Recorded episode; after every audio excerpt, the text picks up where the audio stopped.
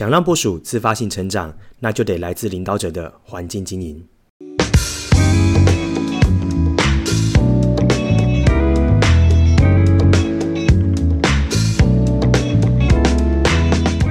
Hello，欢迎回到创业喜巴拉，让你的创业不再赌身家。本节目呢是由点石教练培训赞助播出。那大家好，我是石刚。呃，现在时间已经来到年底了，对吧？我相信有非常多的公司呢，都会围绕着人才议题去做，不管是要招募还是要留才。那我们最害怕呢，就是在年底听到呢，有人跟你说：“诶，老板，呃，下礼拜有空跟你聊聊吗？”然后还加上点点点，对吧？你是不是呢，紧张到快要哭出来了呢？哦，所以呢，接下来这几集呢，我会针对人才跟同仁培育的这个议题围绕来跟大家做分享。而今天这一集是跟大家聊聊关于呢，怎么让部署能够自动自发追求自我成长，我相信呢，这也是非常多经营者跟领导人所关心的议题哦。所以呢，只要方法对跟思维对，其实是能够做到的。今天就来跟大家聊聊怎么来运作喽。相信现在啊，在呃，就是收音前的听众啊，如果你是经营者或者你是领导人的话，可能都有过类似以下的经验跟状况哦。呃，就是你的团队伙伴都需要你一直的去督促他们，一个口令一个动作。如果你没有交代的话呢，他们就比较难举一反三去做到表现跟执行。所以很多领导人其实我相信都很期待自己的同仁是能够自动自发。那这个现象其实来自于很多的因素，所以呢，我将会从最本质的原因开始说起哦。先说说最本质的原因，我们再来说一下那方法可以做些什么事情。那首先，我觉得第一个最重要的事情就是，如果我们要让他能够自动自发的成长，那我们得先确定一件事情，就是他是不是真的是这样子的人格特质哦。所以我会说，第一个要先选到对的人，你的方法才会有效。我觉得这是最核心要先确认的事情，因为说真的，我看过非常多的经营者，时常在不对的人身上花上大把的时间哦，然后到头来啊，就是什么成果都没有，然后呢，还浪费了非常多的时间成本跟金钱成本。所以，我们得先知道，对你的企业或公司来说，到底什么叫做对的人？那我觉得以下有几个方向可以当做参考喽。那我觉得第一个，呃，对方的价值观是不是跟公司呢是一致性的哦？比如来说啊，有些人认为，诶，工作啊就是工作啊，不需要什么额外的情感啊，呃，朋友就是朋友，同事就是同事，老板就是老板，诶，这是一种价值观，对吧？那有些人会认为，诶，没有功劳也有苦劳啊，为什么就是老板都不认同我呢？虽然我没有做得很好，但是我也是付出时间的啊。哦，那有些人认为，诶，不一定要学习啊，稳定工作，把它做好好的不就好了吗？来，以上这些呢，其实都是价值观。那我先讲，我觉得没有所谓的对跟错，只是说呢，有没有适合你的公司才是比较重要的。像举例来说，我们自己的公司比较偏向是要灵活、成长型人格、学习型组织，好，所以我们时常要做很多没有做过的事情。那如果是在这个前提下的话，我们就相信创意啊、学习啊、思考啊都是最重要的。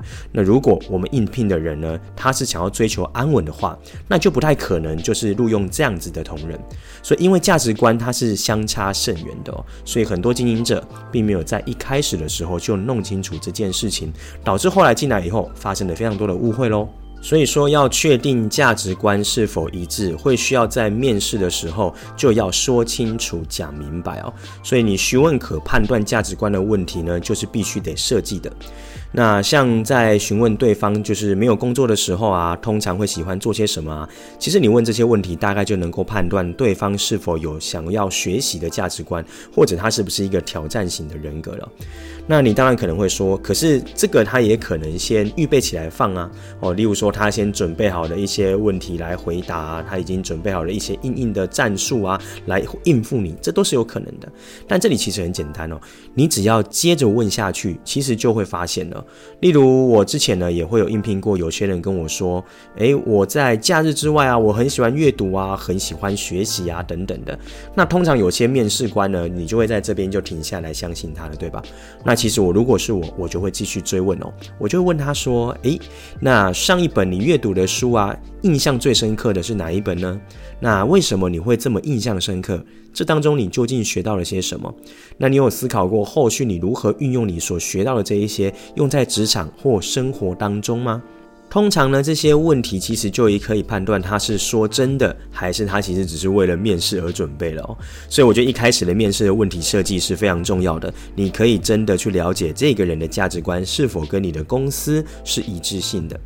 那第二个呢，我觉得你要写下你公司需要的特质，以及你绝对不要的特质哦。呃，我在招募的时候，其实我都会先设想我需要什么属性的伙伴在哪一个职务上。那接着我就会列出关键的五个一定要具备的特质啊，跟五个我绝对不要有的特质。那我先说一下哦，写出来其实不是为了找到完全百分之百符合的人哦，因为如果有人能够每次你这么做招募都能够做到的话，诶，我要拜托你也来教教我，因为这件事情真的是非常不容易哦。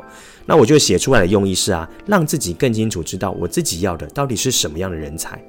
例如像我们公司呢，就很需要有逻辑跟解决问题的能力。我就会在面谈的时候问他们，直接用一些实际遇到的问题来做询问。假设是他遇到我假设的这个情境下的话，诶，他会怎么样去面对呢？那他会怎么样去处理？他会怎么样去思考？其实过程中我要的不是他的标准答案，而是我想要从过程中能够判断他的逻辑跟应变能力如何。那这个方式，我觉得最大的帮助就是在你对这个人到底要不要用，你在犹豫不决的时候，诶，你有一个非常明确的标准可以做判断哦。我甚至呢还会在内部里面做到一些评分表，也可以去找到更相对应适合的伙伴。那当然有一些什么啊，面试的话会用什么面相学啊、星座啊、测验啊、个人喜好啊，我觉得这当然也可以当做参考啦。诶，但是这边要稍微的，就是提醒一下哦，就是切记哦，不要在面试的时候用这些问题做询问跟判断哦，不然这就有可能会造成就业歧视，严重的话还可能被罚钱，这个就要特别小心哦。那再来最后就是专业能力了，这些点通常你是有一个明确的职务需要的专业能力，基本上面试一定都会看，例如城市设计、室内设。设计啊，什么广告投放选手等等的，那需要明确的专业技能的，一定会看。那其实我觉得光一些专业能力是不够的哦，甚至如果你是属于一些多职能工作啊，或服务型工作者啊，都需要更多的是要看软实力哦，像是沟通协调能力啊、整合的能力啊、领导协作的能力啊、简报的能力等等，哦，这也是可以去看到的地方。哦，那以上三个啊，我觉得就是在所谓的对的人上面，我们可以先看的，先准备的，在招募的时候就说清楚、讲明白。那接下来既然人对了，我们就来聊聊方法好了。第一个，我觉得要建立发光发热的舞台哦。在职场工作啊，现在已经不只是为了薪水而做，越来越多人其实需要的是职场的成就感，甚至呢被认同感哦。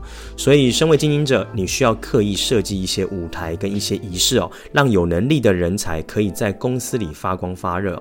举个例子来讲，像是厨房里面啊，你就不是只有主厨在掌控菜单哦，也许你也可以让同仁呢去有创作的机会哦。那如果通过了这个考验，他的菜单呢就可以呢，呃，就是把他的创作呢纳入下一季的菜单当中。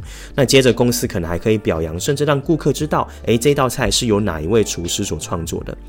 类似这样的做法的用意呢，在于呢，呃，你会让他有这个归属感跟认同感，甚至有成就感哦。所以在各行各业，我觉得都是能够设计的。这个做法也会让你的同仁呢，觉得他做的不只是一份工作，而是对这个社会啊或者客户啊有什么正面的影响跟价值，那才是更重要的哦。像一些病人啊，改善病人的变健康状况，或者他的工作是可以帮助儿童能够过上更好的生活，我觉得这都是很棒的驱动力，也会很像是一份志业吧。我觉得。这就会让人趋之若鹜，所以我曾经就听过有一个朋友跟我分享，他很热爱他的公司，他想要在那里工作一辈子。我当下听到的时候，觉得说：“哇，真的还是假的啊？怎么可以这么热爱这间公司？”我就很好奇哦。虽然我知道这并不一定真的会成真。但当下我真的感受到他那份悸动，而这样的人，你觉得啊，他在公司怎么会不自动自发，对吗？哦，所以至少他现在呢还留在那间公司，而且呢已经呢升迁为高阶主管哦，所以是非常令人振奋的。好，那呃第二个舞台建立好之后呢，我们就来讲讲最后一个方法。我觉得经营者一定要呢建立一个学习型组织的环境哦。为什么要这么说呢？因为人啊，只要体验到成长跟成就，基本上就会回不去哈，跟瑞凡一样。为什么呢？诶，我一直相信一件事，我不知道各位听众有没有这样觉得，就是呃，尤其他是那种人才型的人啊，那种工作者，只要因为学习而得到有所提升，他通常就会更愿意去尝试或挑战更艰难的任务。你甚至不需要去要求他。这就是我常在讲的，就是我觉得你只要够热爱一件事情，诶，基本上呢，努力就不存在哦。不然你可以回想一下，你以前打电动的时候，是不是不需要有人叮咛你，你还是能够打到半夜，也不睡觉，也不觉得辛苦诶，对不对？所以学习型的环境呢，我觉得它是需要被建立的。那到底可以怎么做呢？我觉得第一个最好的入门方式，您可以在你的公司开始建立读书会来进行哦。那我说一下读书会，并不是说要一起阅读一本书哦。我们公司是这么做的，我们会呢回去把我们的段落看完之后，在读书会的现场呢，呃，来做简报。好，以教学为出发点哦，而不是我只是分享内容讲什么，而是我要教导我的同仁或分享一个观点跟应用，哦，这才是能够带出价值。那这个过程当中呢，同仁他就会学到一些关于如何架构啊、简报啊、上台呈现表达的技巧，那一次一次的就会把他的逻辑练起来，哦，然后他的表达力也会提升。更重要的是，他还能够建立起自信心哦。那接着呢，我觉得这个有了以后，我还会安排内训跟外训的课程，那让同仁有一个成长学习的环境哦。那从这个过程中，你也可以看出来，诶，谁是愿意成长，谁是排斥成长。久而久之，你就会越来越吸引到对的人来，慢慢都成为学习型人格。所以最后我想说的是，环境真的才是最重要的。今天呢，你想一下，就算是一个人才，如果他到了摆烂的环境，久而久之，它也会变成跟环境一样，因为人呢，就是一个受社会环境影响的动物嘛。所以我觉得，身为一个经营者跟领导人，你最大的责任就是把公司组织跟环境给建立起来。而如果你自己本身不是学习型人格的话，你也要开始锻炼成学习型人格，不然你是不可能打造这样的团队的。以上如果你有做到的话呢，我会说，相对你的团队，慢慢的都会具备自动自发的能力喽。好的，那这一集呢就到这边，差不多要做一个收尾跟结束了。希望这一集对你是有帮助的。年底前呢，可以好好的把这些事情做起来，建立下一年度人才的培养喽。如果你觉得这集对你有帮助，也请大家可以分享给你周遭有在经营事业的朋友，或者是团队领导人，可以帮助他在年底一起度过难关。那如果喜欢我们呢，也可以给我们五颗星好评，在各大串流平台找到我们哦。创业西巴拉，我们下次见，拜拜喽。Bye.